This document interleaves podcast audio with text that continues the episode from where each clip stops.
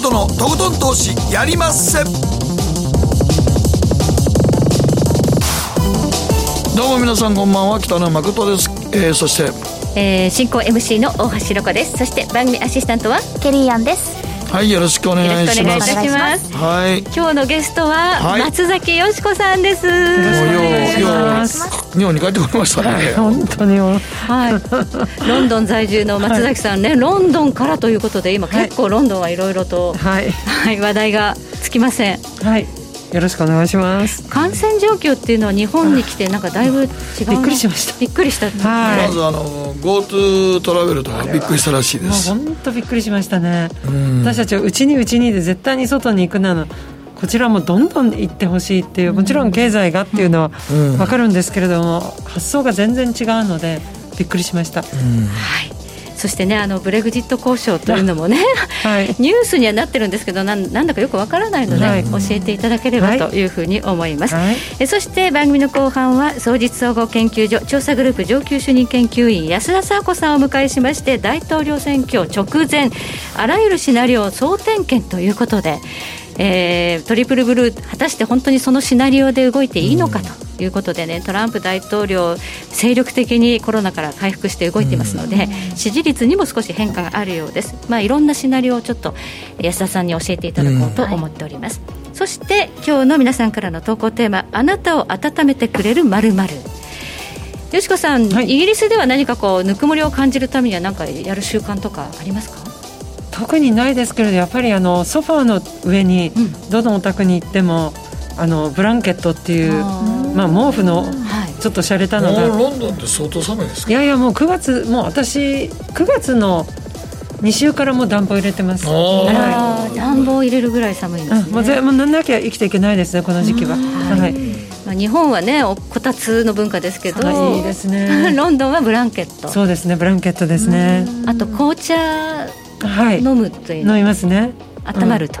うん、だからやはりあのスタバができるまで冷たいアイスコーヒーとかなかったのでイギリスに、はあ、まずコーヒーがなかったから、はい、あの普段飲める、はい、だからすごいスタバが来てアイスコーヒーっていうのが飲めるようになって、はい、イギリス人とかの考え方も随分変わったと思います、えー、冷たい飲み物があるんだって、えー、そうなんえー、そうなんや。いやもうこれ本当私初めて逆にイギリス行った時にアイスコーヒーが飲めない国って世の中にあったんだっていうのがすごい驚いてしまって。それだけ伝統的にみんな紅茶ばっかり温めてそうですね、うん、夏でも熱い紅茶、えー、はい。そうなんですね、はい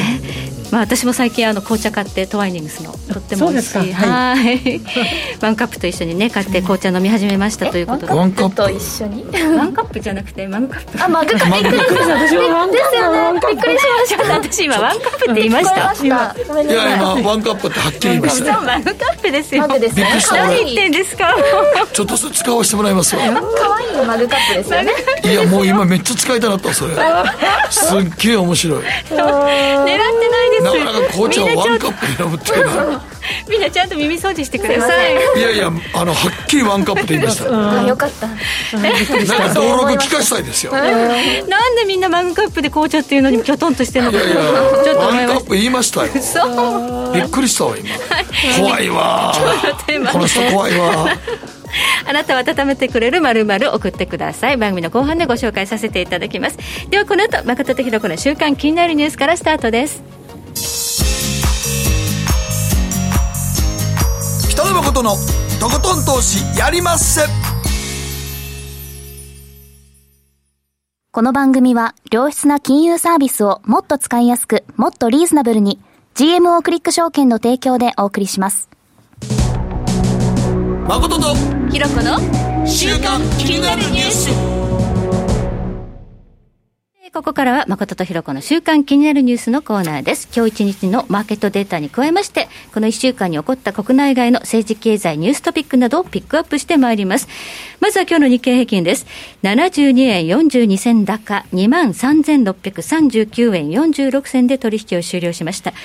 え今日は寄り付き直後に90円ぐらいドンと上がって、それが今日の最大の値幅となったという感じで、5番はほとんど30円幅でしか動いていないという。今はもうマザーズでしょうね、うん、日経平均動かないですね、もうヘッジファンドでも海外勢も今、マザーズに行ってるみたいですからね。やはりちょっとまあデジタルトランスインフォメーションとか、ね、そう、デジタルトランスインフォメーションで、なんかあの、減税するとか、はいはい、その企業減税するとか言ってるんで、はい、あっちで同意づいてますからね。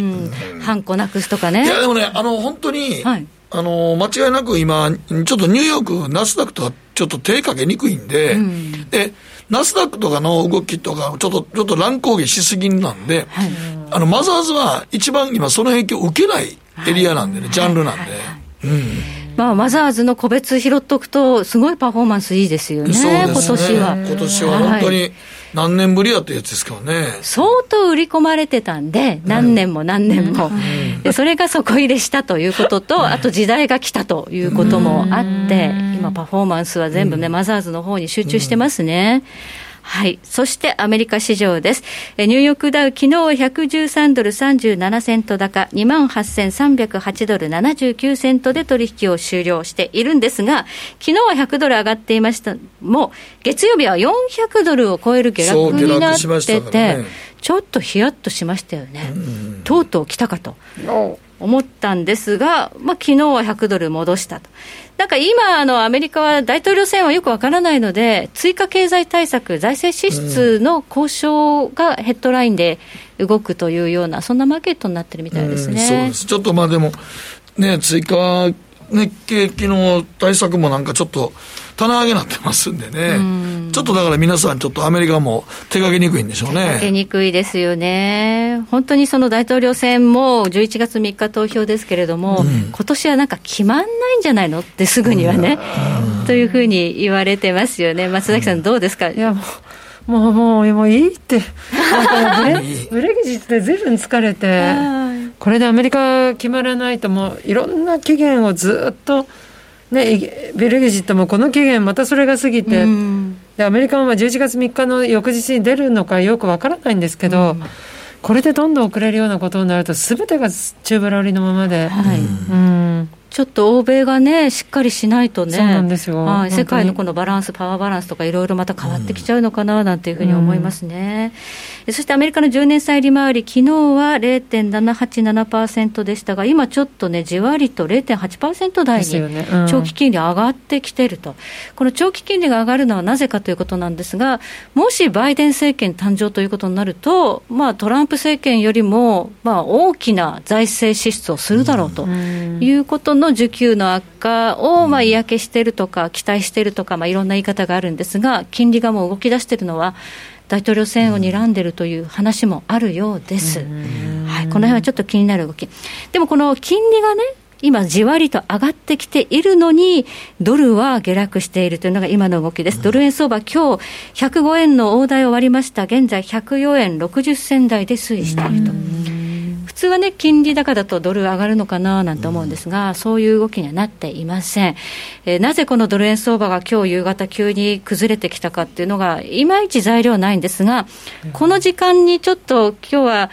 ブレグジット関連で EU のバルニエ交渉官が、なんかこう、前向きな発言をしたことで、ヨーロッパ通貨がちょっと上がったね、ポンドとかね、それの影響でドル安になったっていう。どうなんですかね？ねでもちょっと苦しいあれですね。うん今、少し大統領選目前にして、あのあらゆるマーケットの教科書的な動きの整合性取れないっていう感じ、うん、取れないですね。ですね。やってる人少ないでしょうか？いや、ポンドは結構入ってきてるような気するんですけど。うん、ドル円は正直言って全然わかんないです。本当申し訳ない。ドル円はね、本当にここ3、4年動かないので。動いてないみたいになっちゃってますよね。そうですね。だから動く方に、まあ、資金は流れていくということで、ポンドはやっぱりブレグジット交渉とかね、材料ありますからね。うんはい、えそしてゴールドです、ゴールドは、えー、今、1923ドル80セント、そして、えー、原油もですねしっかりと動いています、今、40ドル97セントと。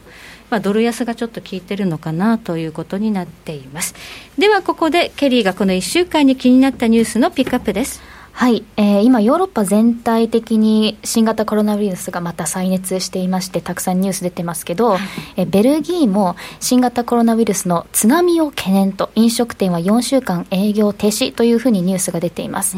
で19日に国内の新新規感染が津波に近いというように説明していて、でまあ、現状を抑えきれなくなってくるということで、えー、19日以降、もうすでにあの4週間営業停止というふうに、バーやレストランとか、すべてベルギーではあのストップしてるんですね、営業が。であの、ベルギーのそれこそブリュッセルに、私のカップルのお友達が住んでいて、すごい心配で連絡してみたんですけど、あのそのカップルは、えっと、コロナが発生するちょっと前に一緒に住み始めて、はい、でブリュッセルに住み始めてただ結構すぐにコロナに直撃してしまって、うん、であの最初のロックダウンえー、初期のロックダウンではあの買い物に30分以内でやってくださいと。しかも1人でお買い物行ってくださいとか、うんはい、で外出のお散歩は本当にその買い物ついで程度でしてくださいとか、いろいろ規制がたくさんあって、でしかもあのお散歩で犬とか、まあ、ペットを飼っている方はそのお散歩必要なのでしていいですよっていうふうにロックダウン直後はそういうふうになっていたんですけど、まあ、こういうふうなロックダウンに戻りたくないということでバーやレストラン4週間営業停止なので、えー、っと11月の半ばぐらいまではとりあえず営業を停止するそうで、プラスあの19日からもう始まってるんですけど自宅以外で会える人数を1人に制限しましょうとかそうなの？そんなこと可能なのかって1人にしか会えないの？そう日本ではちょっと想像がつかないというか、今結構こっちではもう普通にお仕事行ってますし、まあオンラインであのお仕事できる方はもちろん家から仕事してる方もまあいますけど、やっぱヨーロッパほどではねないじゃないですか、なのであと午前10時から午前5時の間は外出禁止令が11月からスタートするのと、あと午後8時以降のアルコールの販売を禁止とか、まあ、ちょっとずつあのロックダウンほどではないんですけど、規制をかけ始めてるっていうことなんですよね。はいそうするとまたその経済の回復に水を差すということで、はい、少し悪化にこう元ね戻っていくのかなという不安があります。イギリスもなんかやっぱり最近増えてますよね。そうですね。もう今あの経済が完全に傷んでしまったので、はい、ナショナル全国レベルのロックダウンは是が非でも避けたい、はい、だから地域別にやってるんですけれど、うん、やっぱりイギリス北部つまり労働党基盤のところが感染率がひどくて、やはりボリスの言うことを聞かない。はい、でやっぱりそこでロックダウンするっていうことは、中央政府から経済の、なんていうんですか、援助をもらうんですよ。で、ボリスが例えば A という金額を出すと、うん、やはりその市長とか知事が労働党だから、もっとよこせ、それをずっと2週間やってて、全然決まらない。大変ですね。はい。国内も大変だし。国内めちゃくちゃですね今、うん、外交も大変だしね。外交はもっと大変だし。もっと大変ということで。まあこのコロナの感染っていうのはまた寒くなってくると世界的に増えるのかなという不安がある中で日本は割に抑えられているんですよね、はい、自由度も高いしと、ね、これはまあ DNA の違いとかいろいろ言われてますけど、本当謎ですよね。はいはい。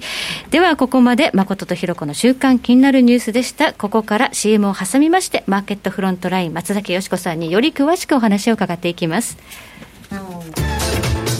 北野誠のとことん投資やりまっせ。やりまっせって英語では？レッツラゴーかな。さん。どうしたの？僕、最近考えてしまうんです。毎晩月を見上げるたびに。僕の将来はどうなってしまうんだろうって、同時に思うんです。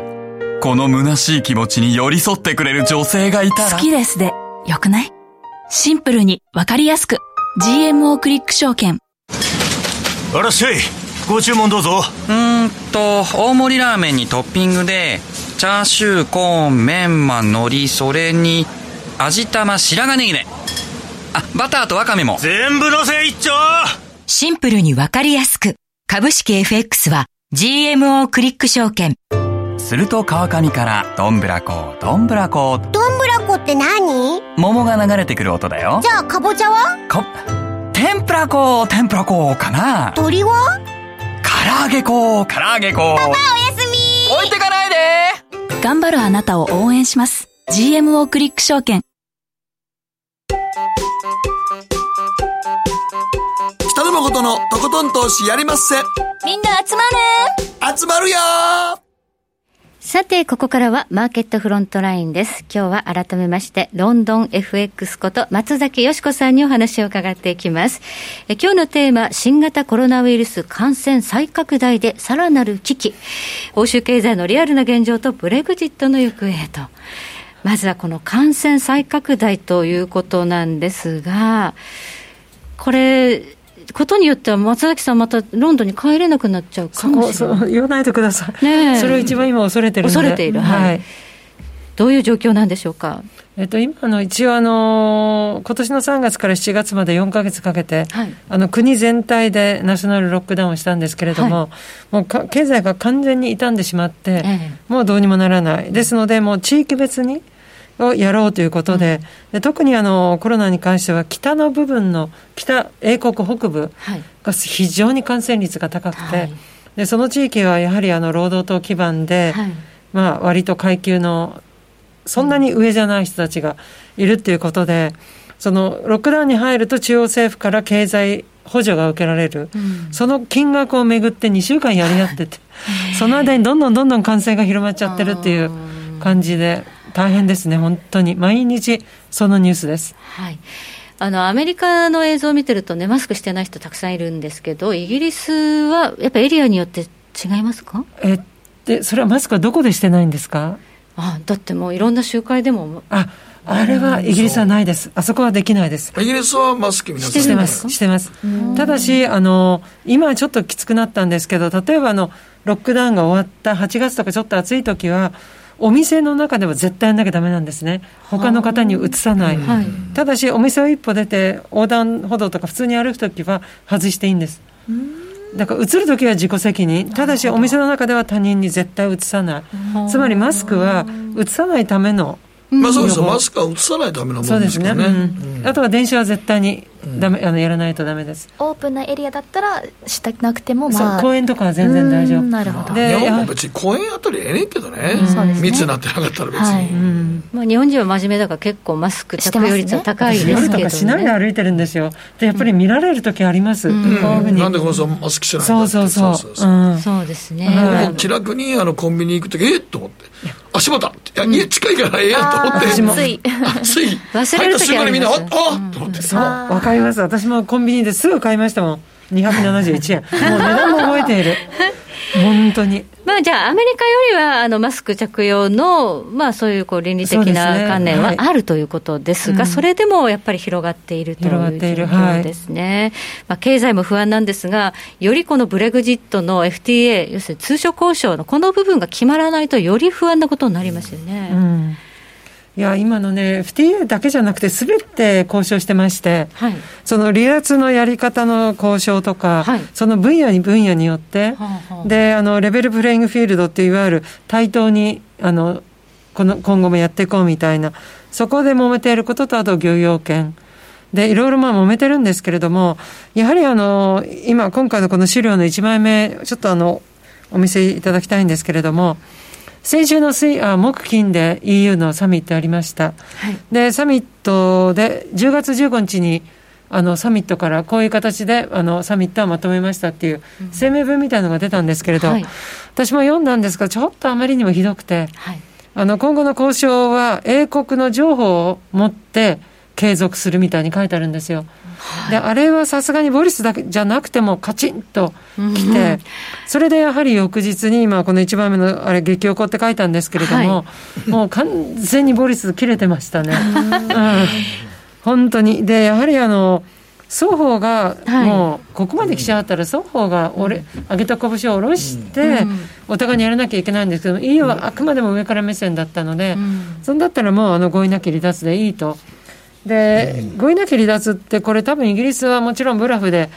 脅すだけで言ってると思われがちなんですけど、うん、これ、本気でやるつもりやっても大丈夫、大丈夫ってあの、大丈夫じゃないんですけれど、はい、やるんだったら本気でやります。うん、であの日本とかのアメリカとか、多分非常に甘く見てるのは、うん、ボリスの周りって、全員強硬派しかいないんです。だからどこを見ても全員、ボリス以上の強硬派なので、はい、出てくる意見は、じゃあいいじゃん、強引なきでみたいな、うん、決まらないまま出ていっても構わないぞっていうスタンスに。この時のあのあの演説っていうか、政府の画面に出たんですけど、はい。どうせ2021年はコロナとかで大変なんだから、もうこの際新しく生まれ変わろうみたいに書いてあって、もう完全に面倒くさくなっちゃってます。ね。ある意味なんか開き直ったというか、うん、そうなんですね、まあね、ジョンソン首相は15日というふうに期限区切ってね、ね。葉っぱをかけたわけですよね、はい、EU 側に少し考えてくれと。ところが、何にも考えてない回答だったということで、うん。これ、なんで EU がまとまらないっていうか、歩み寄らないんですかね？えっと多分あの一人だけじゃないでしょうけど、やっぱりマクロンさんが一番。2022年の大統領選をもうすでに睨んでいるので、その漁協漁漁業権、はい、そこのあのやはりあの特にベルギーに近い北北西部ですか、そこら辺のあの立候補、今度大統領選に立候補するバートバーナントさんとかっていう人がいて、うん、その人が今回、あの漁業権が決まらなければ、もうその人が勝ってしまうっていう、もうコンセンサスになっちゃってるんですね。それでもマクロンさん慌てちゃって、で、この前のサミットもやっぱりもうメルケルさんが、ちょっと待てと、うん、こんなことやってたら全然先進まないから、マクロンさんにもうちょっと柔軟に対応対処してって言っても、マクロンさんは全然聞かなかったみたいで。じゃあもう自分の選挙というところが非常にもう重要になっちゃって、はい、まあもうブレグジット交渉よりもね、うん、そうすると、まあ全体まとまらないわけですよね。一人でもそういう人がいると、はい共同で声明が出せないです、ね、そうなんです。で、今一応この2枚目のあの資料なんですけれども、はい、これはあの今週の月曜日に出て、ブルームバーグが、いわゆるあの、国内市場法案というのが10月ぐらいに出て、はい、ここで昨年決めた EU 離脱交渉と、協定とごめんなさい、北アイルランド議定書に、うん、まあ、違反した内容が出ていて、うん、EU がこれで完全にちょっと怒っちゃったんですけれども、うんえー、ここは一応一つの情報の案として、その意見内容が含まれる部分に関して、内容をちょっとで、ね、あの変更しても構わないっていうふうに、ちょっとだけ歩み寄った感じです。はい。で、このあの国内市場法案というのは今非常に英国でまたこれも揉めてて、はい、一番下に書いたんですけれども、下院ではすでに可決したんですが、はい、上院に今週月曜日に移って火曜日に採決を取って、169対395で、1990、えーと、1971年以来の大差をつけて、あの下院で決め、大体上院って下院でやったことにケチをつけないんですね。はい、ただし、これはやっぱりあの本当にあの国際条約である EU 離脱協定案に沿わない、うん、あとやっぱり一番あのグレーな北アイルランドの国境の部分が関わってくるので、うん、これはさすがに英国は下院が合意しても上院ではできないっていうんで、これがまた多分やり合うと思うんですよ。はい。そうすると、あっという間に年末になってしまうので、これも本当に時間のとの戦いです。イギリス国内でもまとまらないと、はい、上院会員でこれ、キャッチボールしてる間に、期限来ちゃうんじゃないの、ゃうんじゃないかと、それが私、一番心配なんです。もうあと2か月やもんな。そうなんですよ。はい、じゃあ、その期限っていうのをね、もう一回おさらいで教えていただきたいんですが、もう本当にあまりタイムラインがもうここまで来ちゃうとないんですけれども。はいあの技術的に11月中旬までに合意しないと、はい、この11月23日から始まる欧州議会、うん、ここであの批准手続きに入れないんです。うん、でみんなあのいろんな国が合意しなきゃいけないけど、最後の最後で、欧州議会の批准が終わらない限り、きちんとした離脱にならないんですよ、法律的に。はい、なので、この11月23から26っていうのが、意外や意外、すごい大事で。はい、うん。で、ここで批准ができれば、12月の10、11のサミットで、はい、本来であれば本当の合意の、うん、まあ、セレモニーみたいなのやるはずだったんですけれども、うん、もしここの11月中旬にまず合意ができず、そのために11月の23、26の欧州議会でも批准手続きに入れなかった場合は、12月の10、11で、まあ、公式に、まあ、合意なきになってしまいますねという発表があるんじゃないかっていうのが、一応今のところのコンセンサスになってます。はい期限はこれ12月31日なんですね。はい、これはこれ以上あの延長できません、うん、何回かブレグジットって延長してきましたけど、うん、ですけれども、今までは EU 基本条約の50条でずっと来たんですね、はい、ですけれど、昨年の10月の18日から EU 離脱協定っていう、さっき言ったその IMB が、本当の国際条約で変わっちゃったんです、期限、あの期限っていうか、伸ばせるあれが。はい、でそこで明らかに2020年6月30日までに延長したければしてくださいっていうふうに、もう法律として決まってるんで、もうこれ以上、新しい条約を作ればいいんですね、ただもう時間がないので、時間ないですね、うん、そう。じゃあもう、12月31日、あと2か月ぐらいで、多分73日じゃないかな、そのくらいですね。決めないと、うん、まあ、もうノーディール、つまり合意なき離脱をしちゃうっていうことになるわけですよね。それまで。この辺はでも本当にイギリスらしいなと思うな。そうですよね。ある意味ね。本当そう思います。本当に、うん、もういいんだよと大英帝国ですから、ね、まあ、ほんまそんな発想ですよね。いや本当にね住んでるとそれはもうひしひし感じます、うん、そうですか、まあ、だからあのイギリス国民ももういいよと、うんもういいよと、別にかめへんよと、もう。あの合意なき離脱でいいよっていう発想なんじゃないですか、うん、それよりもコロナをどうにかしてほしいしてほしい、そっちの方に自分の命に関わってくることなので、はいはい、はい。ブレグジットはまあとりあえず大変だろうけど、うん、その時考え、あの、これあの、日本人と、私も、こんなこと今言っててもしょうがない、日本人との明らかな考え方の違い、これ子育てでも感じたんですけど、心配しなくていいことはしないんです。うん、無理に心配の種を作らない、だけど悪い意味で見れば、私から見ると無責任なんですよ。ですけれども、英国全体がそうなので、私が単なる心配性、だからもう、結婚してた当時もいつも、なんで先回って心配するのってよく聞かれて、い。やだってやっぱり転ばぬ先、私はあんまり転ばぬ先のせいじゃないんですけど、ちょっとかっこつけて言っちゃったりして、でもそういうのはもう全然受け入れてもらえないですね。だからもう、イギリス国民としても、国民性としてもなったらなったら仕方ないじゃん。しゃあないという。いうことですよね。本当にノーディールブレグジットで、そうなったらどうなるどうなるんですか、どうなっちゃう、えー、とまずあの、ね、関税が平均で59%っていうふうになってるんですけど、はい、ものによっては0.5%みたいなのもあるし、自動車部品が10%、で何かが90%みたいなのあるんですよ。だからじゃあ平均取って59とした場合に、私が一番心配なのは、例えば1本100円のきゅうりが、159円出して買えるのか、うん、それとももうやっぱり関税手続き、今までやったことない人たちが、一生懸命今トレーニングを受けてる最中なので、やっぱり間に合わなかったと、そのトレーニングが。だから7000台トラックが待って、調べてるうちにきゅうりも腐っちゃってみたいに、だからお金出しても買えなくなるのか、そうなるとやっぱり英国っていうのは、格差っていうか、あの、各、なんていうの、グレード、あの、うん、そう、格差ね。格差の社会ですので、今、一生懸命コロナが大変なところが、やはり、あまり経済的な余裕がないので、どんどんきつくなるっていう、コロナできつい、食べるものはない、買えない、お金がない、で政府もこれ以上補助金は出せないっていう、ないないないになってしまうので。物価がめちゃめちゃ上がるリスクがあるってことですね。ありますね。ただ今、物価はやはり日本より安いんで、あのレストランは別ですよ、単純に自宅で作るなら日本の半半分以下だと思います、えー、すごい高い日本は。来るたんびに思う。何が高いんですかね。すべて。野菜でも。きゅうり5本で300円ってこれ何っていう。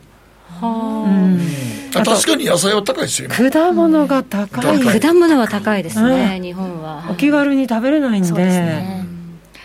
そうですか、なんかイギリスって昔からインフレのイメージあるけど、ただし、一度レストランに行ったらもう終わりです。終わり。失敗って感じです。1人5、6000円あの、お昼食べるのに5000円っていう感じですから、あそれはイメージだからそれはちょっとびっくりするな。そう食材を買って家で食べる分には絶対にイギリスの方が安上がりで。うん。うん。ちょっとそのでもそうなそうなったら、うんポンドはどうなるんですか？ポンドはね、私は1月になってから売られるんじゃないかなと、うん、急に現実を見てしまって、うん、ただしこれ、イギリスだけの問題じゃなくて、ヨーロッパもかなりきついと思うので、はい、まあ、その時にアメリカの大統領がある程度決まってれば、ドル高に行ってくれるのかなっていうふうには期待してるんですけれども。だからもし本当に何もなき同意なきまま離脱とポンドはやっぱりリアルに売られるんじゃないかと。私もやっぱりそう思います。投機筋のどうのこうじゃなくて。物流が止まってしまうと思うのであということですよね、はい、はいはいはい、うん。うん、でも足元ではやっぱり決まると思ってるんですかね、なんか、ね、ポンドあまり含めて決まると思ってるんですよ、本当、こんな惨状でも、はい、一縷の望みというか、はい、これがやっぱりあの、あの人たち、いわゆる狩猟民族のやり方、農耕民族みたいに初めから謝って申し訳ありませんが、これやってくださいっていう人たちじゃないので、やっぱりもう本当30年住んで少しずつ学んできました。考え方が全然違うんだなっていうこと。交渉術がまるっきり違う、ね、ということで、まあ、こう全然ぐだぐだのように見えてなんとか帳尻合わせるよねって思ってるわけですね、マーケット今回ちょっと EU が間違えましたね、私はちょっとやりすぎだなと思います、だから今後、どのくらい譲歩してくるのか、そこを見て、多分ボリスもとりあえず私は交渉行くと思うんですよ。ただ今までと同じような交渉じゃ、まあ、時間の無駄なので、うん、完全にお互いの考え方を変えて、うん、本気で情報、それも本気の情報ね、口だけの情報じゃなくて。じゃない限り無理ですね、11月中旬までは。どっちなんだろう。あと2週間ちょっとしかないですね。ねえ、まあ、今のところはちょっとその期待のコメントが出ると、ポンと買われるみたいな、ね、そっちの動きの方がね、うん、強いんですよ。そうやね、なんか今、ちょっとあの、そんなん言うてても、ちゃんと合意するやろというところで、ポンド急に跳ねたりとかしてますもんね。そうそうね本当に落ちてきたら結構跳ねるもんね。うん、そうなんですよ。ただし、まあ、イギリスはやっぱりね、国民性もあって、本当に EU がだめなんだったら、もう知らないよっていうことを言う可能性だってゼロじゃないと。ねうん、そしたら、マイナス金利、多分やってくると思います。ああ、うん、それやらないと、もう経済持たないというところ、うん、ただね、マイナス金利やっても、私は全然意味がないと思う、なんかもう構造的に違うんですよ、その預金をする人たちとかの銀行。だからマイナス金利をやって成功した国がないっていうのも分かってるので。うんそこら辺もちょっと慎重にならなきゃいけないなとはみんな思ってると思います。うん、安易に導入すべきではないということですね。この前、ブリハさんっていうあの理事が、逆効果だっていうふうにおっしゃってた、私、本当その通りだなと思っていて。はい、うん、まあね、あの金融機関が設けられなくなっちゃうとかね、いろいろありますしね。それもあるし、やっぱりあの年金の人たちが今、どこにも行き着くところがなくて、利子が全然入ってこない。そこら辺保護しないと、今度、次の2024年の選挙とか、そこまでやっぱり見ないといけないので、うん、だから高齢者ってやっぱり年金もらって、利子がない、で、ずっと家にいろって言われて、今年半年以上、ロックダウンしてますから、ちょっと厳しすぎるんじゃないかなという。はい、どうなっていくんでしょうね、あのイギリスがこんなに揉めちゃうというのがちょっと、ね、でもね、ちょっとねあの、ヨーロッパ全体がコロナね、はい、フランスもちょっとね、主な都市結構、今ね、夜は外出禁止令してるが出てますね。出てるから、うん、そう考えると、やっぱり、ヨーロッパその、コロナ、日本よりもっとなんか、ひどい状態になってますからね。比較にならないですよ、うん、こんな普通に歩いてられないですもん。そうやね、はい。うん本当にとなると FX でいうとほんまにポンドっていうのは来年結構合意なかったらほんまに売られるかもしれない、ねうん、私はそのイメージでいます。もし合意なきになれば。そうですね、うん、今、期日迫ってて、もしかしたら決まるんじゃないのという期待でね、なんかあったら上がるという方向にバイアスが強いんですけど、うん、そうならなかったときには、どーんといくリスクがある、ユーロどうですか、ユーロ、だからその、じゃあ、イギリスが本当に例えば出た場合、合意なき。次出ないのかっていうのがすごい、うん、やっぱり英国からの毎年のあの拠出金がなくなる部分、うん、相当苦しいはずなんですよ。うん、で今こうやって債券出して、まあ、あのすごいたくさん買う人がいるからいいんですけれども、はい、ユーロ上がってるんですけれどもそれが果たしてどこまで続くか。やっぱハンガリーとポーランドっていうところは気をつけておいた方がいいと思います。自分たち持っていい、はい言い出す可能性があるということですね。あそのあの2か国出そうですか、でポーランドが特に、私は今までハンガリーだと思ってたんですけど、ポーランド、ハンガリー、両方ちょっとまずいんじゃないかなと思ってます。そうなると、ちょっとユーロもね、うん、そうユーロも、ね、足並みが乱れるとね、今もう本当、一番頑張ってるけれど、一個やっぱ出た例を作るっていうのは、大きな傷だと思います。そうすると、まあね、どの通貨もこう通貨安競争みたいになってる中で、本当に買える通貨なくなって、なんか、じゃあ、割り食って円高になっちゃうんじゃないの？それ、十分にあると思いますよ。本当に、ねうん安心できる国ってあんまりないよねって言ったときに、うん、日本は悪くないんじゃないのみたいなね、うん、そうですよね、消去法でね、はい、うん、円買いがね、大きくなると、それはそれで日本も困っちゃう。それは困りますね、ことになりますね、はい、ありがとうございます、はい、ここまで松崎よしこさんに伺いました、はい、ありがとうございました。ありがとうございます。北野誠のとことん投資やりまっせ。みんな集まれ。行かしていただきます GMO クリック証券の CFD では、日本225や米国30など、世界各国の主要な株価指数、原油や金などの商品、レバレッジ ETF、リート ETF、外国株など、世界中の金融資産を買いからも売りからも手数料無料で手軽に取引することができます。今まで気になっていた世界中のあの指数、あの銘柄、あの商品に投資ができます。パソコンからスマートフォンまで高性能なトレードツールも魅力。CFD も GMO クリック証券。GMO クリック証券株式会社は関東財務局長金賞第77号の金融商品取引業者です。当社取扱いの金融商品の取引にあたっては価格変動などの理由により投資元本を超える損失が発生することがあります。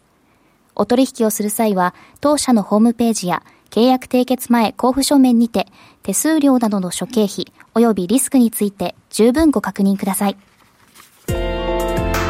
北野誠のとことん投資やりまっせ。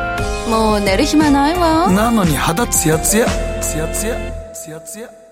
マーケットのリアルということで今日は総実総合研究所調査グループ上級主任研究員安田佐子さんを迎えしております、はい、よろしくお願いします。そういよいよ。そう2週間切りました。2週間切りましたね。はい大統領選挙ということで、はい、市場関係者の予想からもしものシナリオまで総点検。はいまずマーケットの状況を見てみますと、はい、私ちょっと気になって、ビックス先物のポジションを見てみたんですが、うんうん、2016年の時ってショートが8万枚ぐらいだったんですけど、はい、今、10万枚ぐらいなんですよね。みんな売ってるんだ、ビックスを。はい、つまりビックスが売る、ビックスを売るってことは、はい、マーケットが上がる、安定するってことじゃないですか。はいじゃあ結構バイデン勝利で本当に落ち着いているのかなって、なんか考えちゃいますよね。なんやろな、俺なんか今、もう正直言うと、ビックス買おうかな思ってんのに。ショートがこんだけ積み上がるショート積み上がるって言ってなんか不思議じゃない？そうなんですよ。だから割と米株高になってバイデン勝利で圧勝だみたいなことを言ってらっしゃる人がいるんですけど、うん、まあ、こういうポジションを見てもそういうふうにマーケット見てるのかしらって楽観してる人が多いっていう、ね、そういうふうに見えますよね。はいでも、はい、もう一回選点系をしますと、はい、バイデンさんは税制改革法というのを撤回するという話になってますから、はい、まあ、もちろん分かりやすく言うと法人税の増税とキャピタルゲイン税の引き上げっていう話があります、うん、でこの時って今までアメリカの株ってどうでしたかっていうのをちょっと調べてみたんですけれども、はい、あの1950年以降、まあ、戦後で見てみると、まあ、引き上げた時って下がるんじゃないかっていうイメージがあるんですが、はい、割合しっかりしてたんですよ。意外と下がってなくて、増税の時株下がってない法人税とキャピタルゲイン、両方とも SP500 のリターンは実は上がってて、2013年あの、キャピタルゲインでいうと、最後に引き上げた時当時は15%から20%、5%上げられたんですけど、はい、30%近く上がってたんですよね。意外ですね。こういうのを見越して、もしかしたら、バイデン氏勝利でも大丈夫って思ってるのかもしれないんですが、はい、盲点があります。はい、今までえー、キャピタルゲインにしても、はい、法人税にしてみても、はい、上げ幅ってそんなに大きくないですよね、うん、まあ2%とか4%とかですよね、はいはい、でキャピタルゲイン税で言っても同じような状況ですが、バイデンさんでどれぐらい引き上げるって言ってましたっけ？今回すごいよね。法人税21から28でしょ、うん、はい7%キャピタルゲインで言うと20%から39.6、うん、倍近いです、ね、倍近くなるわけです。ね、特にキャピタルゲイン税については非常に高くなってしまうので、うん。えー、ウォール街の試算で言いますと、富裕層の上位1%が株式市場の富の50%を占めてるっていう話があるので、はい、やっぱりちょっとこれ、売り圧力としては注意したいですよね。特に年末になってくるとあのファミリービジネスやってるヘッジファンドのところとか、はいはい、11月決算も末もありますから、はい、ちょっと売ってきてもおかしくないかなという気はします増税前にねと思いますよね。はい、でじゃあ実際にウォール街の見通しはどうなんですか？っていう話なんですけれども、はい、まず大統領、どちらが勝者になるんでしょうか？という質問では、やっぱりバイデンさんが有利で。で54%になってるんですよね、これあの、金融経済誌のバロンズ氏の調査なんですけれども、はい、でトランプ氏が46%で、うん、これは2016年の10月当時、やっぱり当時もクリントンさんが60%勝つだろうと見込んでいたので、まあ、当時とあまり変わらない、まあ、当てにならないかもしれないということではあります。ね。まあ、はっきり言われるとそういうことですね。ねはい、で逆に言うと、じゃあ、あのじゃあ、ドルはどうかと言いますと、はい、やっぱりね、ドル安見通しが多くて、うん、60%超えてるんですよね。まあそうですね、金融緩和、財政出動の規模を見ると、ドル安だよねでバイデン氏がなると、さらにということにはなりますよね。ですね財政、はい、はい。でで、えーと、原油先物ですとか、商品はどうかと言いますと、2021年6月見通しで42.16ドル、これ原油ですが、はい、えーと、現在の価格から比べると、3%ぐらいしか上がらないねということで、まあ、景気回復もそこまで見込んでいないのか、あるいは、あの景気回復もそうですけれども、支援策もそこまで出てこないのかというところが、もしかしたら意識されているのかもしれません、まあ、すでにね、高いというのが株式市場にはありますからね。ねはい、はい。で、えー、ビックス指数も意外と25.73と、そんなに上昇を見込んでなくて、うん、やっぱりそこまで波乱はまだまだ織り込んでないなという気はします。はい、そんなに楽観してていいのか。それで、はい、えー、先行する資産になりますけど、やっぱり株式が64%と一番高くて、次に入ってくるのがやっぱりね、財政赤字拡大ですとか、インフレというところで気にされていて、まあ、金が入って11%という状況。はいで、じゃあ株式でどこが人気ですかっていう話になったときに、1年先にアウトパフォームするであろうという市場では、まあ、アメリカ人への調査でもあるので、S&P500 は43%で一番高いです。はい、次、エマージング株27%で入ってるんですが、あのバフェット氏が商社 5, 5大商社の株を買ったと言われた日本市場はどうかというと、はいまあ8%でですね。上海総合より下なんですね。中国の方が伸びると思ってるんです、ね、中国の方がやっぱり15%、まあ、まあ GDP も数値が良かったって、まあね、鉛筆舐めてるって話もありますけど、まあ、その決済数も良かったのでやっぱりこうパフォーマンスがこ、まあ予想されているっていう話です、まあ、こういう予想が当たるかどうかは別の話ですね。そうですね、はい、はい、で私が気になったのが、はい、えー、ウォールガンの見通しの中で、えー、米株の中でだったら、どのセクターを買うんですか？っていうところなんですけれども、4枚目のスライドですが、6か月先に高リターンが見込まれるセクターになりますと、やっぱり一番人気はテクノロジーなんですよね。あそうやね、そこ以外ちょっとあんまり思いつかないみたいな感じ、ね、やっぱりコロナ禍もありますし、うん、そういった状況を考えるとテクノロジーということで人気があるんですが、はい、そのテクノロジーといいますと SNS 企業とか思い出されますけど、はい、問題ありましたよね。そうですね。あのハンター・バイデンさんのスキャンダルをツイッターとかフェイスブックはちょっと検閲したんではないかということですね。でそれに関して言いますとあの CBS という割とまあリベラル寄りのメディアですら反発を引き起こしたと。はい。バックラッシュという言い方をしていて、強く批判していたんですよね。はい、そうですよね、はい、でツイッターでも割とこう炎上しているような状況だったので、さすがにということもあり、うん、なおかつ、えー、大統領選挙前ですから、はい、米上院でそうですね、共和党が過半数を握っている上院では、司法委員会がこのツイッターの CEO、ドーシーさんと、はい、マーク・ザッカーワーグさんですね、フェイスブックの CEO、はい、それからあのピチャイさん、はい、アルファベット、えー、グーグルの、えー、CEO も読んで、それで、まあ、公聴会開こうと。い。うことで、これについてはやはり、プラットフォーマーが第三者のコンテンツを削除していいのかどうかというところの、うん、まあ、法律について、まあ、質問をするって話になるので、はい、ここが間違いなく叩かれるわけですよ。そうですよね。で、もともとこの上院ではね、うん、あのトランプさん支持をしたい、しているところですから、はい、トランプさんのマイナスになってくるようなニュースに厳しくね、まあ、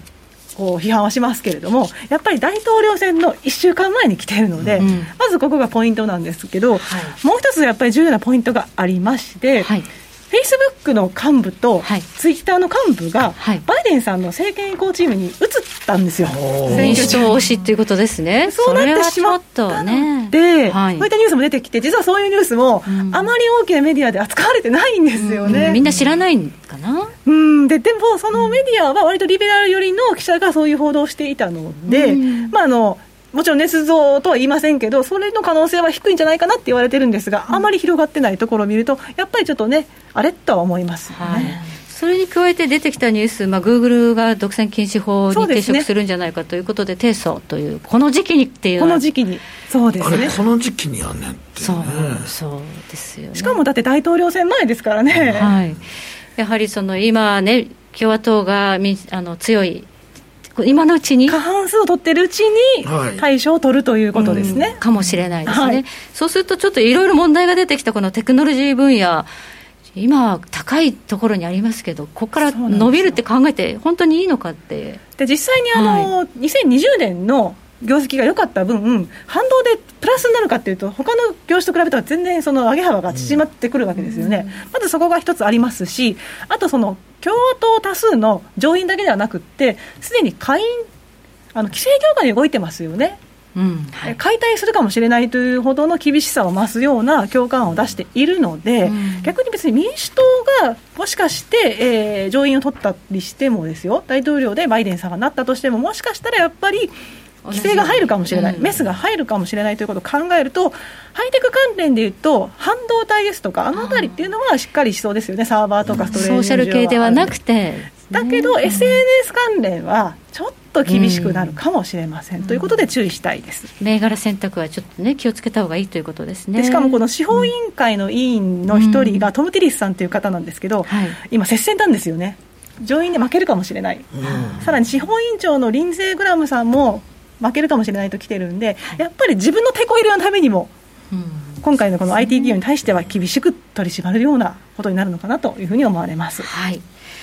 そして大統領選、まあ、混迷極めるというふうにもう、ね、予想されているんですが、はい、はい、選挙人の投票というのがありますけれども、そこのなんかシナリオで、ちょっとどういうふうに決着するか見えてこないところがあのアメリカの大統領選というのは、選挙人に投票しますよね、間接投票なんで、はいはい、バイデンさんに投票しますという方に投票する、はい、トランプさんに投票するという方に投票するということになるんですけれども、その選挙人の数って538人で、うん、まあ、上院と下院の数になるわけですね。でも538ってことは2で割り切れますよね。はい、でもっと言うと普通はあの一つの州で例えばトランプさんが勝ったらトランプさんが全部その選挙人を取る。バイデンさんが勝ったらバイデンさんが取る、うん、総取り票なわけですよね、うん、なんですが、はい、不思議なことにネブラスカ州とメイン州この2つについては、えー、最初の2人まではえー、勝った候補が獲得するんですけれども、残りの選挙人は州内の下院議員の選挙区ごとに勝った候補が一人ずつ獲得するまたややこしいルールがあるんですね。ややこしいな、そのルール。もう、州にやっぱり独立権が多いので、そういったルール作れるんですが、はい、そうなると何が起こるかというと、538ですから、はい、269対269になってしまう可能性は、理論的には起こりうるんですね。真っ二つになっちゃう可能性があるあるんです。はいでその時にはどういうことが起こるのかっていう話なんですが、はい、えー、合衆国憲法の第12条に基づいて、修正第2条に基づいて、改選後、はい、つまり11月3日の議会選が終わった後に、えー、議員になる方々が投票するんですね。はい、で、ポイントは下院が大統領、はい、上院が副大統領に投票します。はい、で、もう一つのポイントは、下院は1人1票じゃないんですよ。うん週ごとに1票なんですね。なので、何が言いたいかと申しますと、はい、えー、今は民主党が下院の多数を握ってます。って言われてますよね、それはそうですね。そうなんです。はい、しかし、州で見ると、過半数、はい、その州で過半数取ってるのは共和党なんですよ。うん、50州のうち26州が、その州で共和党の方が過半数なんですね。だから、結局その州で投票するんで、もしその結果が今回も引き継がれると、トランプさん勝っちゃうことになるなるほど、共和党の方が強いってことになっちゃうんだ、下院がね。はい、うん。えそういう不思議なことが起こりうるわけです。不思議なことやなこれ。はい、はい、で今回今までもちろんこういうことなかったんですけど、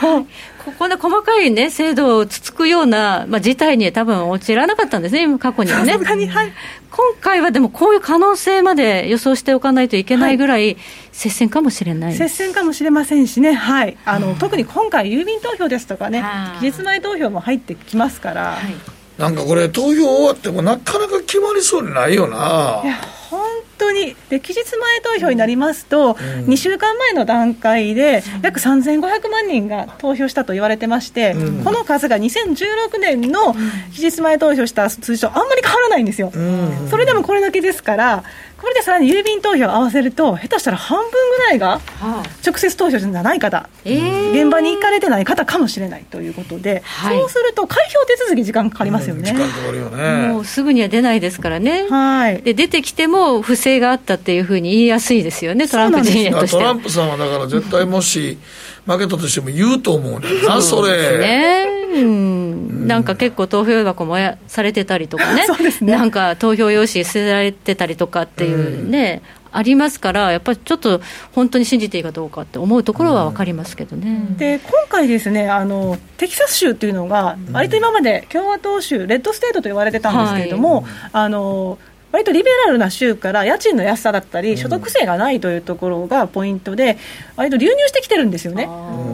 でということもあってカラーが変わってきててパープルになってきたというところもあって、で実際に期日前投票の見てみましても、一番あの投票率が高いのはテキサス州で50%超えてるんですね、でこれ選挙人もね38人いるんで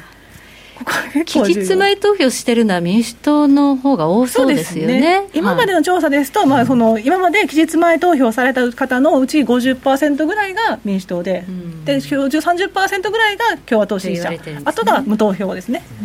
うん、になってますけれども。ちょっとテキサス落とすと痛いですよね。あとそのもう一つやっぱりフロリダですね。フロリダはい。で今、その先ほどお話したようにあのテキサスだったりですとか南部にリベラルの方たちが入ってきて、うん、いわゆるその保守的な州からリベラルに変わりつつあるというところでもあるわけで、でラインがあるんですよ。はい、ノースカロライナとかアリゾナ州の北側の州境目のあたりで北緯37度線があるんですけど、はいはい、そこから南側、はい、サンベルトって呼んでるんですが、あのここが肝になるんじゃないかっていうふうに言われています。今までね、トランプさん、この辺をしっかり、えー、がっちり、ね、投票を取ってたんで、勝利してましたけど、はい。はい、ラストベルトも注目ですが、サンベルト、フロリダとテキサスもも注目しておきたいところです。はい。で一時ね、あのもうトリプルブルーになるというふうに言われてたんですが、最近はコロナ克服したトランプ大統領の精力的なそうですね、はい、活動で、ちょっと支持率も少し動いてきてるという。まずその注目のフロリダ州ですけれども、うん。はいえー、ようやくと言いますか、ここってあの接戦って言われながらそうでもなかったんですけど、うん、ここに来て、えー、支持率の差が1.4%まで縮まったんですね、10ページ目にありますね、ぎゅーっとトランプさんの支持率上がってますね、で面白いのが、フロリダ州っていうと、はい、やっぱり娯楽宿泊ですとか、うん、いわゆるコロナで弱かったセクターが多い州なんですけれども、うんはい、実は失業率、9月に7.6%に下がったんですね。はい、で全米だと7.9じゃないですか。はい、9月はそうです、ね、改善してるんですよ。あフロリダの方が全米平均よりいいと。いいで、はい、なんでかだって思ったときに、一つ考えられるのが、うん、経済活動の再開、一番早かったですよね。うん4月の後半ぐらいにも発表してましたよね、はい、その時はそれで大丈夫なのかなってちょっとパリピな印象がありましたけど、はい、はい、でももしかしたらそこが評価されてるのかもしれませんし、あと、バイデンさんに対してトランプ陣営が攻撃するのは、バイデン政権誕生になったら、もう一回経済閉鎖されるよっていう話をしますよね。もしかしたらそういうところを意識されてるのかもしれません。はいさあ、あと時間が迫ってきましたので、ちょっとアノマリ的にどっちが勝つ可能性があるのか、ポンポンポンと教えていただけますか？はい、アノマリで申し上げると、まず一つスーパーボールが挙げられます。12ページ。はい。はい、えー、スーパーボールですね、アメリカンフットボールコンファレンスが優勝すると、えー、共和党が勝つと、うん、ナショナルフットボールカンファレンスのチームが勝つと民主党というふうに言われてまして、はい。えー、1976年以降、8勝3敗です、はい、で2000年以降だと4連勝、はい、で今回どうでしたか、カンザスシーチーフス、こちらはアメリカンえー、フットボールカンファレンスなんで、これだけとトランプさんが勝つというふうに言われてます、はい、スーパーボールアノマリーはトランプさん。さんもうややこしいのがアカデミーゴールとゴールデングローブ賞で、はい、アカデミー賞とゴールデングローブ賞の作品賞が同じ映画であれば、はい、共和党の候補が。これが違うと、民主党の候補って言われてます。うんはい、で、1976年以降、戦績は7勝4敗。まあだからスーパーボールの方が強いんですけど、うん、これ今回ね、バラバラやったんですよ。あら、そうすると。民主党になっちゃうんですね。だけど、やっぱり経済でしょっていう話になって、はい、えー、失業率って基本的に悪化した場合、政権交代になることが多いんですが、ええ、コロナ禍とはいえ、今回、下がってきているのではい、でしかももう、大統領選前に雇用統計出ないですよね。はい。ってことで今下がってるので、失業率だけで見るとトランプさんかもしれないという話。ただやっぱり一番大事なのはオハイオ州です。はい、でオハイオ州は1900年以降、うん、えー、正確に大統領を選出してきたんですね。だから、オハイオが選んだ大統、えー、候補者が大統領になるパターンが多くて、はい、勝率93%で、圧倒的に強い今年もオハイオをどちらが制するかというところをまず見とくと面白いかもしれないそうですね、そのオハイオは今、実はトランプさんがバイデンさんを上回ってます。おいいですよねじゃあ、本当に分かんないですね。分からんな、ほんまに。意外とトランプさん、頑張るかもしれないと。頑張ってもらいたいけど、ねはい、えここまで安田佐和子さんに伺いました。ありがとうございました。ありがとうございました。北野誠のとことん投資やりまっせ。やりまっせって英語では？レッツラゴーかな。バカモン！お前は周りが見えてない！また怒られちゃったよ。部長の前歯に。自分からするな！大学生のノリはもう通用しないぞ。はい。ノリをどうにかしないとまずいですね。部長歯にノリついてますよ。もっと楽しくもっと自由に。GMO クリック証券ねえ先生好きって10回言って。それ10回クイズでしょいいから。じゃあ好き好き好き好き好き好き好き好き好き好き僕も先生好き。え？もう。思わず笑みがこぼれる。株式 FX は GMO クリック証券占えましたぞあなたの未来。えどんな？あなたは努力次第で大きな成功を収めます。ただし野菜中心の食事と早寝早起き適度な運動をして健康なんだよ。母ちゃんのセリフと一緒じゃん。未来は自分で切り開く。株式 FX は GMO クリック証券さてここからは皆さんからいただいた投稿を紹介するコーナーですがまずちょっとポンドについて今ポンド円が137円台までキューンと上がってきて、えー、ドル円は下がっているという状況なんですがなんか一部報道で、えー、イギリスと EU の通商交渉再開される見通し。11月半ばの合意を目指すとこの報道がまあ、ちょっとこの相場に織り込まれているようですね、うん、決まるといいですね、はい、はい、では今日のテーマあなたを温めてくれるまるはい中堅さんから着る毛布です。はい。毛布？着る？着る毛布。着る。着る毛布あ、うん、羽織る暖かいだけでなく家の中を移動しやすいですし値段もあまり払わないので本当に重宝しています。まだ暖房つけたくないんでしばらくはこれでしのごうと思っております。とですね、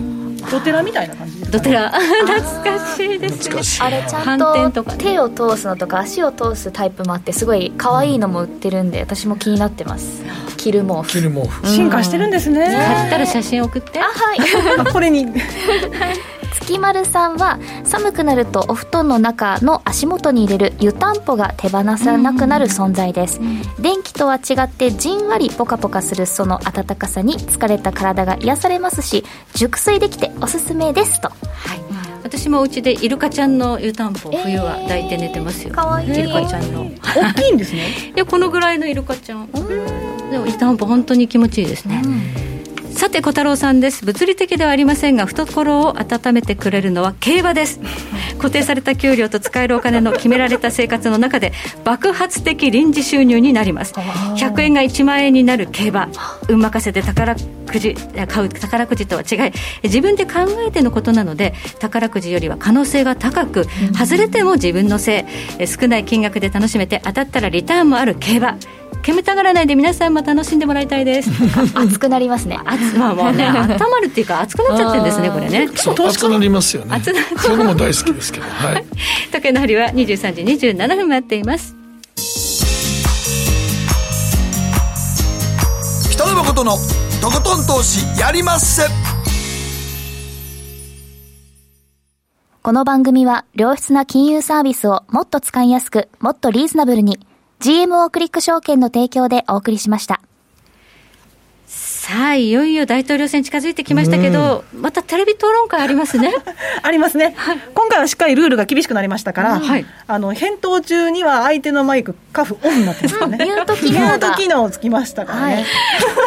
どんな討論会ですもう恥ずかしいです、あんまり。恥ずかしいな、それな、トランプさん封じですかね。そうですね、お互いお互いを封じるということで、22日、えー、日本時間では23日の午前10時からということで、まあ、お二人の討論論またね 注目が高いと思うため息出てますけどね。